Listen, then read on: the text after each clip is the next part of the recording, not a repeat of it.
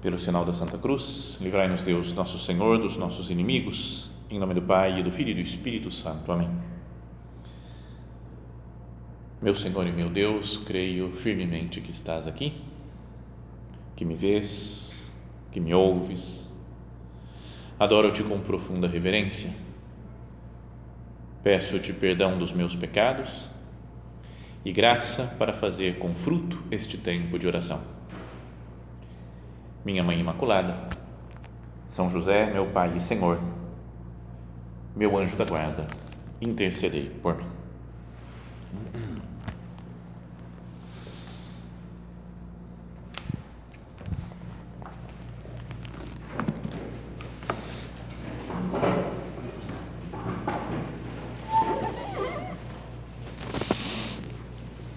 Vamos continuar hoje, né? depois de uma pausa em algumas meditações, porque falamos da quaresma, né? depois falamos, teve o dia do recolhimento na semana passada, mas agora voltamos a, a comentar aquele livro, Deuses Feridos, né? que nós estávamos falando. A ideia também desse livro é que eu só comento umas partezinhas para vocês lerem depois, né? porque eu já vi gente da editora quase lá reclamando que falou assim, pô, agora está todo mundo ouvindo sua meditação e não compra mais o livro. Uma ideia é o contrário, que o pessoal compre o livro para ler, aprofundar, porque eu cito alguma, umas partezinhas só do livro. Mas no capítulo de hoje, vamos pensar né, no título lá que se chama O Anseio Divino pela Confiança. Então, que bom seria, né? Vamos pensar uma sociedade, né, um mundo em que a gente pudesse confiar totalmente nas pessoas, plenamente. Já pensou? Eu, eu confio em tudo, ninguém mente para mim, ninguém fala em verdades, né? ninguém exagera, ninguém, tudo confio. E a pessoa dá a palavra, fala, eu vou fazer isso, e você confia porque ela vai fazer. Né? Seria tudo muito bom, né? o mundo seria muito mais, a gente viveria mais em paz, mais tranquilamente, se pudéssemos confiar totalmente uns nos outros. Agora, em Deus, a gente pode confiar totalmente, plenamente. O problema é que muitas vezes a gente não confia. Né? Não é verdade assim que cada um procure fazer a sua conversa com Deus, né? Dizendo, Jesus, eu acho que eu muitas vezes eu confio mais em mim, na minha capacidade, né, de, de organização, de planejamento, de execução das coisas, do que em abandonar as coisas e deixar nas suas mãos para que você governe, para que você guie minha vida. E não, tá, não tem algo de estranho nisso? Porque Deus sabe mais do que nós, tem mais poder do que nós para atuar em qualquer coisa. Nós sabemos que Ele tem muito mais bondade do que nós também sabe melhor qual é o nosso fim, qual é o objetivo da nossa vida, mais do que nós mesmos. Ele nos ama, ele confia em nós e mesmo assim a gente parece que não confia plenamente em Deus. Né? É? Pensa numa pessoa na terra que é capaz de dar a vida por nós, que nos ama e a gente não tem a menor dúvida de que nos ama e que tem uma capacidade enorme de resolver as coisas, resolver os problemas, a gente não, não se abandonaria um pouco mais nas mãos dela? Deixaria lá, deixa que ela cuida, deixa que isso aqui, passa esse problema para ela, ela resolve. Então, com Deus deveria ser assim, ter uma plena confiança nele. É uma característica divina, né? que ele confia em nós e ele é plenamente digno de confiança por essas características. Né? Ele é o Criador de todas as coisas, ele sabe, ele governa e ele nos ama e se preocupa por cada um de nós e prometeu que ia cuidar das coisas. Tem um trecho daquele famoso discurso, né, Sermão da Montanha de Jesus, lá no capítulo 6 do Evangelho de São Mateus. Se a gente acreditasse nisso daqui que a gente lê, que algumas, algumas partes a gente sabe até decor, se a gente acreditasse de fato, muita coisa ia mudar na nossa vida. Jesus diz: Por isso eu vos digo, não vivais preocupados com o que comer ou beber, quanto à vossa vida, nem com o que vestir, quanto ao vosso corpo. Afinal, a vida não é mais que o alimento e o corpo mais do, do que a roupa. E quantas vezes a gente se preocupa, né? Eu tenho que ter dinheiro né, para comprar coisas, para ter isso daqui, ter essa roupa, tenho que comprar essa comida, essa bebida. Olhai os pássaros do céu, não semeiam, nem colhem, nem guardam em celeiros. No entanto, o vosso Pai Celeste os alimenta. Será que vós não valeis mais do que eles? É bonito isso, mas a gente não confia muito. Não, peraí, peraí, não é isso que Jesus quer dizer também, né? Não vou ficar só que nem um passarinho por aí assim, depois vai ter comida. Não, mas a gente acha bonito o exemplo de Jesus, mas fala, não, mas eu é que tenho que fazer, né? eu é que tenho que trabalhar, eu é que tenho que correr atrás, eu que tenho que fazer, eu que tenho que dar conta. Quem de vós pode, com a sua preocupação, acrescentar um só dia à duração da sua vida? Não, a pessoa quando está doente, está morrendo, às vezes quer se agarrar de todas as maneiras à vida, mas não dá, chega um momento que acabou o tempo de vida dela. Quem de vós pode, com a sua preocupação, acrescentar um só dia à duração da sua vida? Fico preocupado quando vai ser que eu vou morrer, como que eu vou morrer. Tudo isso, né? Preocupação com coisas materiais, com comida, bebida, roupas, trabalhos, futuro, morte, vida não tem talvez um fundo de, de falta de confiança em Deus. E por que ficar tão preocupados, continua Jesus, né? Por que ficar tão preocupados com a roupa?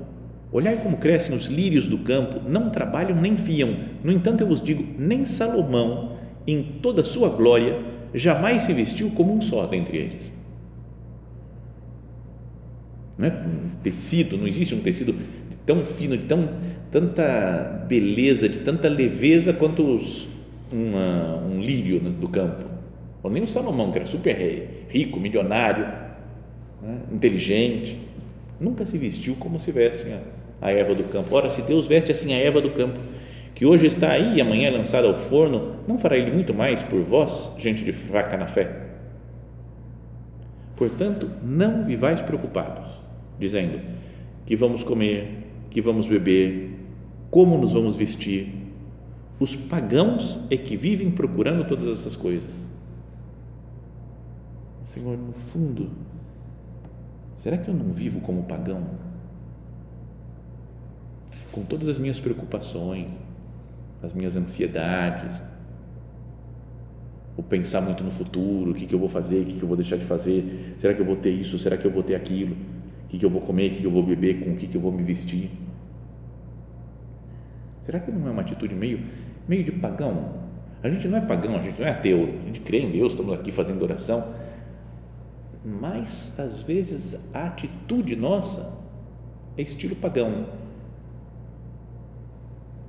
Vosso Pai que está nos céus sabe que precisais de tudo isso. E aí Jesus fala essa frase tão famosa, né? Buscar em primeiro lugar o reino de Deus e a sua justiça, e todas essas coisas vos serão dadas por acréscimo. Pensa no que é importante, né? o reino de Deus, fazer a vontade de Deus, viver para Ele, escutar o que Ele tem para dizer, a sua justiça, né? a sua santidade, né? procurar santidade, procurar fazer o bem para os outros.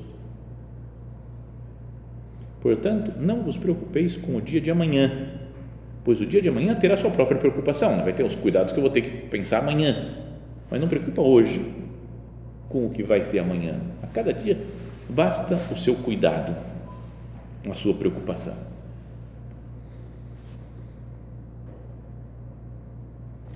Não vos preocupeis com o dia de amanhã. E eu diria que a nossa sociedade é uma sociedade que vive na, na ansiedade, né? na preocupação com o futuro, com o dia de amanhã, com o que vai acontecer, e esse ano será que eu vou conseguir tal coisa, e o ano que vem, como é que vai ser, e eu vou casar, não vou casar, e meus filhos, como é que vão ser, e meus netos, meus bisnetos, a gente fica vivendo no futuro, né? no que, que vai, como é que vai ser o futuro, como que vai ser a minha morte, e me preocupo com coisas que não estão nas minhas mãos, E Jesus fala claramente isso: não vos preocupeis com o dia de amanhã. Então, é aí é que está a, confiança em Deus. Né? Por que, que eu não vou me preocupar com o dia de amanhã? É porque Deus falou para não preocupar. Ele falou: calma, eu, eu sei o que vai acontecer, vai ter preocupações amanhã. Faz hoje, se amanhã eu tenho que dar uma palestra, tenho que dar uma aula, eu tenho que me preparar hoje, mas é a preocupação de hoje. Mas como é que vai ser na hora de eu estar falando? Não sei, vou preparar hoje. Né? Amanhã eu me preocupo com o que tiver amanhã. Mas a ideia de não se preocupar não é porque a gente não está nem aí com o futuro, não, ah, não quer nem saber, pode dar certo, pode dar errado, né? pessoa irresponsável. Mas é que ela faz a parte dela hoje, que está ao seu alcance, fazer o que tem que fazer no presente e o futuro está nas mãos de Deus. O futuro a Deus pertence. Tinha uma vez, quando eu tinha acabado de conhecer o centro, tinha acabado de entrar para a obra, e fui num convívio, e estava lá um padre que conheceu São José Maria em 1940. O doutor Xavier, né? o padre Xavier que chamava. E ele era, você falava, nossa, é super top, o cara sabe tudo. Então a gente tinha uma ideia, uma, até uma idolatria, assim, falava, ele sabe muita coisa, né? Viveu com São José Maria, sei lá, 40 anos, quase 35 anos de conhecimento dele, super próximo. E então a gente perguntou umas coisas, ele foi respondendo, contando histórias. E aí um dos que estava lá falou: "E o futuro?"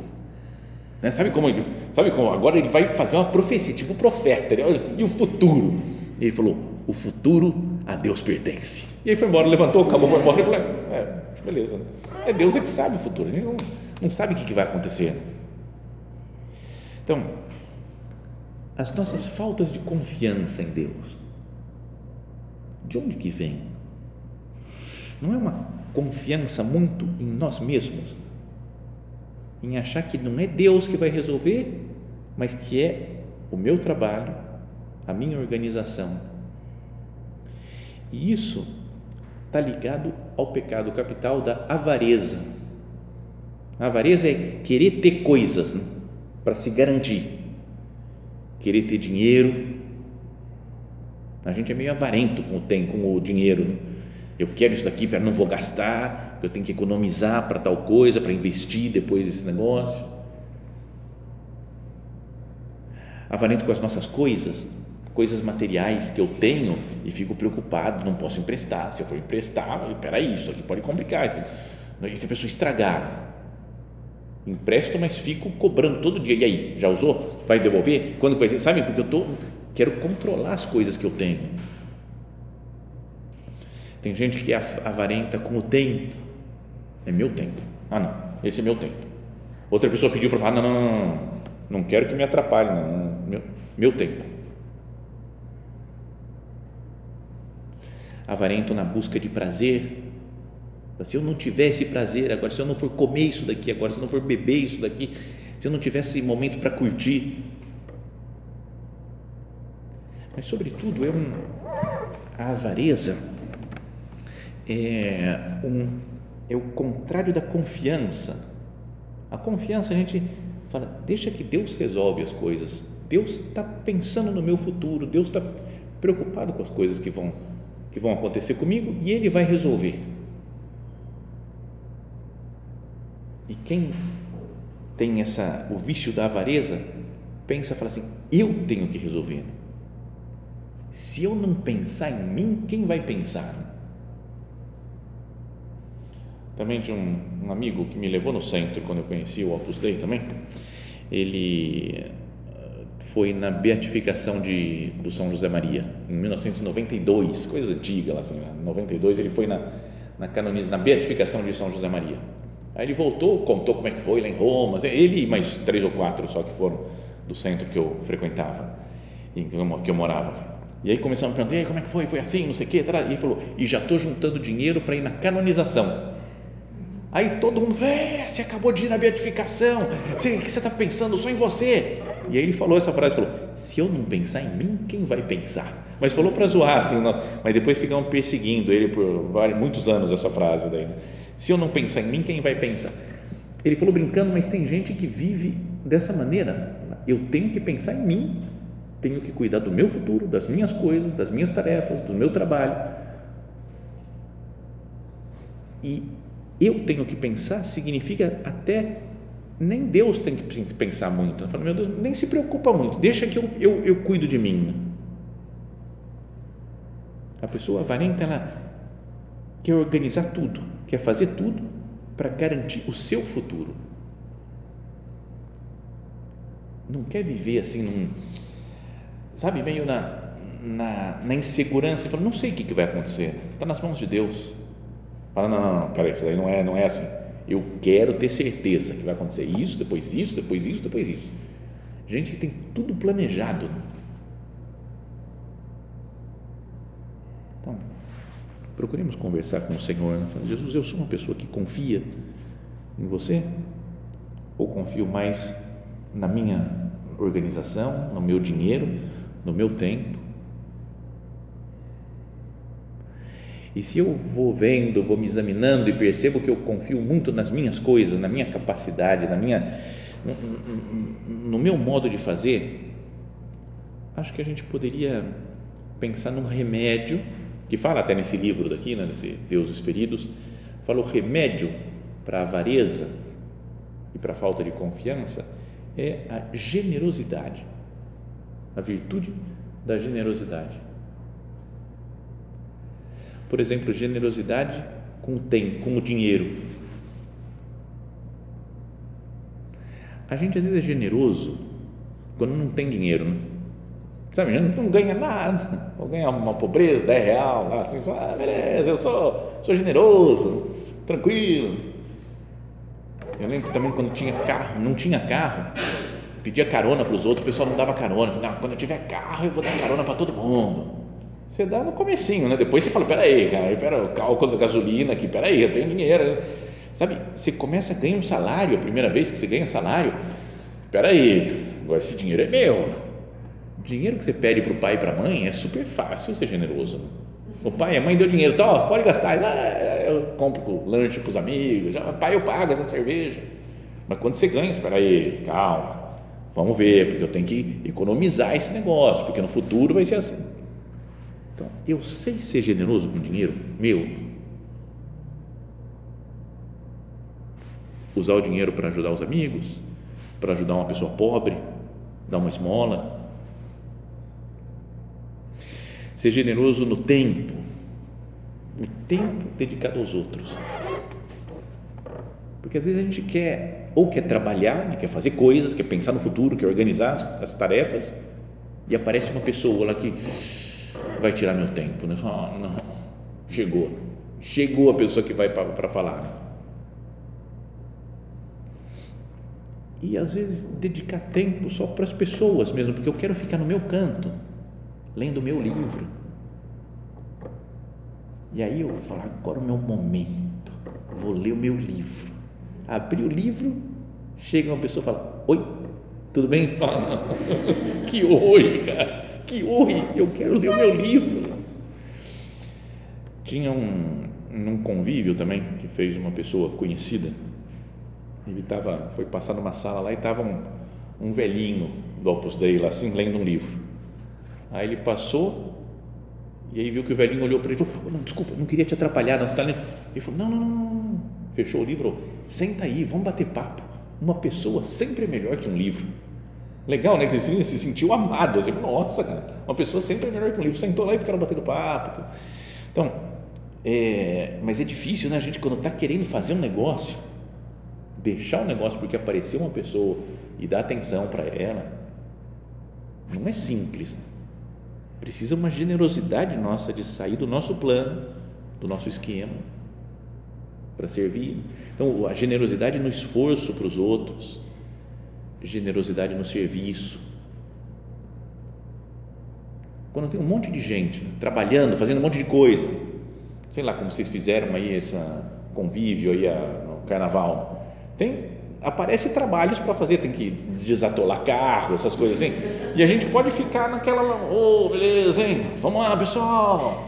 Vamos desatolar. Bom, desatolar. Ou posso arregaçar as mangas e empurrar o carro e pegar coisa, sabe? Eu posso ser generoso no meu serviço ou posso ficar lá na uma marcação meio por zona só assim para ver o que está acontecendo. Vamos ver se vão precisar da minha ajuda. Então, eu sou avarento com o meu tempo ou sou generoso? Com o meu dinheiro, com o meu esforço, com o meu serviço? E com tudo isso, né, é um, a generosidade é um ato de confiança, que fala, tudo bem, eu me gasto pelos outros e Deus vai me recompensar quando Ele, quando ele quiser. Né? Fica, deixo tudo nas mãos de Deus. Então, essa é a ideia, né? A virtude da confiança que a gente deveria ter e viveria muito melhor se nós confiássemos em Deus. Se vivêssemos esse negócio, a cada dia basta o seu cuidado, não vos preocupeis com o dia de amanhã. E o que atrapalha isso é a nossa avareza. E para vencer, para quebrar essa avareza, é vou ser generoso em coisas concretas. Então, naquela série de perguntas que tem nesse livro, em cada capítulo, né, o autor faz umas perguntas assim de para que nós nos examinemos nesses pontos que ele comenta. Então, uma dessas perguntas é: de onde vem para mim esse desejo de segurança pessoal? Por que, que eu não confio em Deus? Por que, que eu confio mais em mim mesmo? Por que, que eu acho que o meu trabalho é que vai resolver as coisas? Que o meu esforço para cuidar da minha vida é que vai me fazer feliz. Até mesmo, por que, que eu trabalho tanto? Tanta gente na sociedade de hoje esgotada de trabalhar, trabalhar, trabalhar, trabalhar, trabalhar, trabalhar, trabalhar, trabalhar, não tem tempo para a família, não tem tempo para os amigos, porque está trabalhando, trabalhando, trabalhando para conseguir dinheiro, para fazer, cuidar do, preparar o futuro ficam até doentes, às vezes, por, por trabalhar, trabalhar, trabalhar. Será que tem confiança em Deus ainda? Por que, Senhor? E depois, que atitudes concretas eu posso ter para ser generoso com os outros e assim quebrar um pouco esse ciclo vicioso de de querer trabalhar para conseguir mais dinheiro, para trabalhar mais e para organizar mais coisas, mais dinheiro, mais organização, mais trabalho, mais fazer para quebrar esse. E como é que eu posso ser generoso? Por exemplo, generoso com o meu dinheiro. Não sei se tem alguém aqui rico, cheio da grana, que está nadando em dinheiro. Acho que não. Mas cada um tem o seu dinheiro, o seu salário. O seu fala, peraí, deixa eu ver o que, que eu posso, como é que eu posso organizar esse dinheiro para ajudar mais os pobres, por exemplo, para ajudar dando um dízimo na igreja, ou dando uma contribuição aqui no centro para as atividades do centro, ou para, para uma instituição de caridade. Como é que eu vou usar o meu dinheiro para que ele seja útil também para os outros? Sabe, eu vou perder um pouco, não vai ficar para mim esse dinheiro mas essa entrega, a generosidade, o desprender-se de um negócio, eu queria tanto juntar esse dinheiro para tal coisa, para comprar aquilo. Eu vou me desprender. Vai demorar mais tempo para eu juntar o dinheiro para comprar o que eu quero. Mas eu preciso me desprender dele para ajudar os outros e vai fazer bem para mim também. Generosidade é, que pode vir, às vezes, de uma coisa concreta. Falaram, contam também, conta nesse livro aí do que estamos comentando, que a Madre Teresa de Calcutá, vocês se lembram da Madre Teresa, Santa Madre Teresa de Calcutá? É que eu estou cada dia mais assustado como o tempo passa. Para mim, falar Madre Teresa de Calcutá, todo mundo conhece, mas acho que praticamente todo mundo aqui nasceu depois dela ter morrido. Então, ela morreu em 97, assim, então já faz um certo tempo mas para mim era como que era santa viva, era ela e São João Paulo II eram os dois santos mais top assim do, do universo da minha juventude, infância, adolescência. Então era uma mulher muito caridosa, fazia o bem para todo mundo, doava tudo, cuidava dos pobres, era impressionante, né? Foi canonizada santa.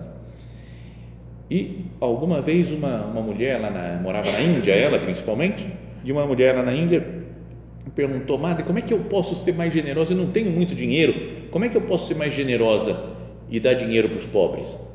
E ela deu um negócio assim, ela falou, quando você for comprar um vestido, vai lá e escolhe dois, Em vez de comprar um, você escolhe dois. Fala, gosto desse e gosto desse. Aí você vê qual que é o mais barato. Aí você compra o mais barato, mas a diferença entre o mais barato e o mais caro você dá para os pobres. Eu falei, nossa, que coisa mais, um raciocínio meio diferente assim, né? Mas ela fala, cada vez que eu fosse vou comprar alguma coisa, eu pego um dinheirinho que eu poderia ter gasto a mais para mim, para um negócio que ia ser um vestido mais legal, uma comida mais legal, e dou esse dinheiro para os pobres. É uma coisa prática, né? Cada vez que a gente for fazer um negócio, vou comer um lanche, sei lá, um, um, um almoço, poderia pedir esse prato ou esse outro. Ah, não, eu vou pedir o mais barato, só que eu vou pagar o mais caro, pagando com essa diferença, pagar para os pobres. Sei lá, cada um pode fazer o que quiser, não é que tem que fazer assim, mas era um exemplo concreto que ela dava. É, generosidade no nosso tempo. Pensa, algumas pessoas né, que você até escuta os passos dela no corredor e já arrepia, porque fala, ela está chegando. Tem um amigo que é super legal, ele conversa muito legal, só que ele conversa muito. Não só muito legal, mas muito também. Se você está com pressa e ele chega e fala, ô cara, e aí, alguma novidade? E fala, cara, estou preparando aqui uma meditação, eu tenho que falar assim, opa, e senta do lado, esperando a conversa. Assim, cara, não dá para conversar agora, mas, mas tudo bem, beleza. Então, o ato de generosidade, vou, depois eu preparo a meditação, vamos conversar com ele, bater papo, escuta o que tem para fazer. Sei lá, pode ser nosso pai, nossa mãe, um irmão, um, alguém no trabalho. Né? Sabe, aquela atitude de generosidade assim, de graça. Né? Não, não vou ganhar nada com isso, digamos assim, mas Vou fazer um ato de generosidade, de bondade com essa pessoa. E renovar sempre a nossa confiança em Deus também.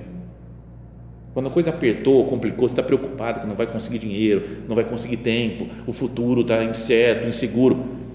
Talvez repetir aquela frase da, da Santa Faustina, né, que falava que tem aquele quadro de Jesus misericordioso e embaixo lá está escrito: Jesus confio em vós.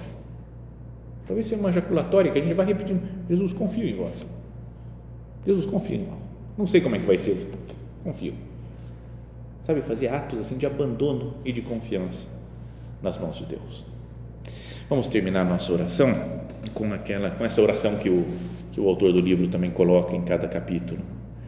Ele diz assim né, sobre esse, essa questão da, da confiança em Deus.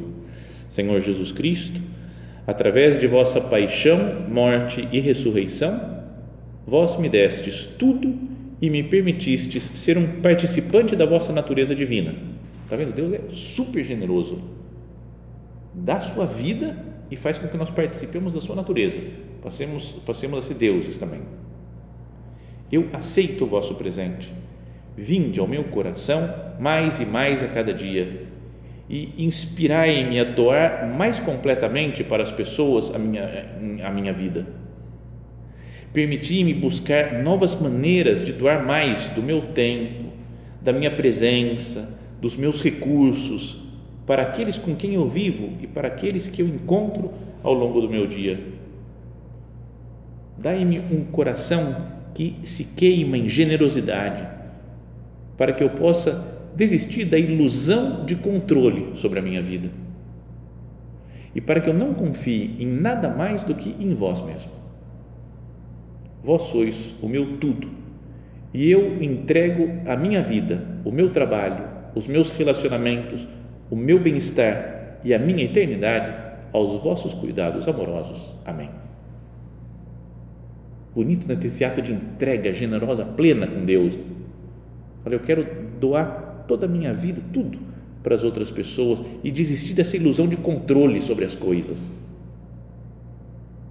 Mas eu dou, né? entrego, Senhor, a minha vida, meu trabalho, meus relacionamentos, meu bem-estar e minha eternidade aos vossos cuidados amorosos.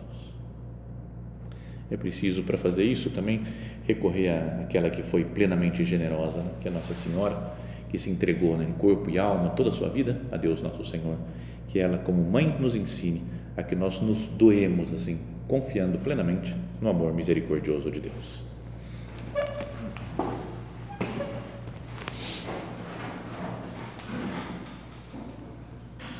Dou-te graças, meu Deus, pelos bons propósitos, afetos e inspirações que me comunicaste nesta meditação Peço-te ajuda para os pôr em prática.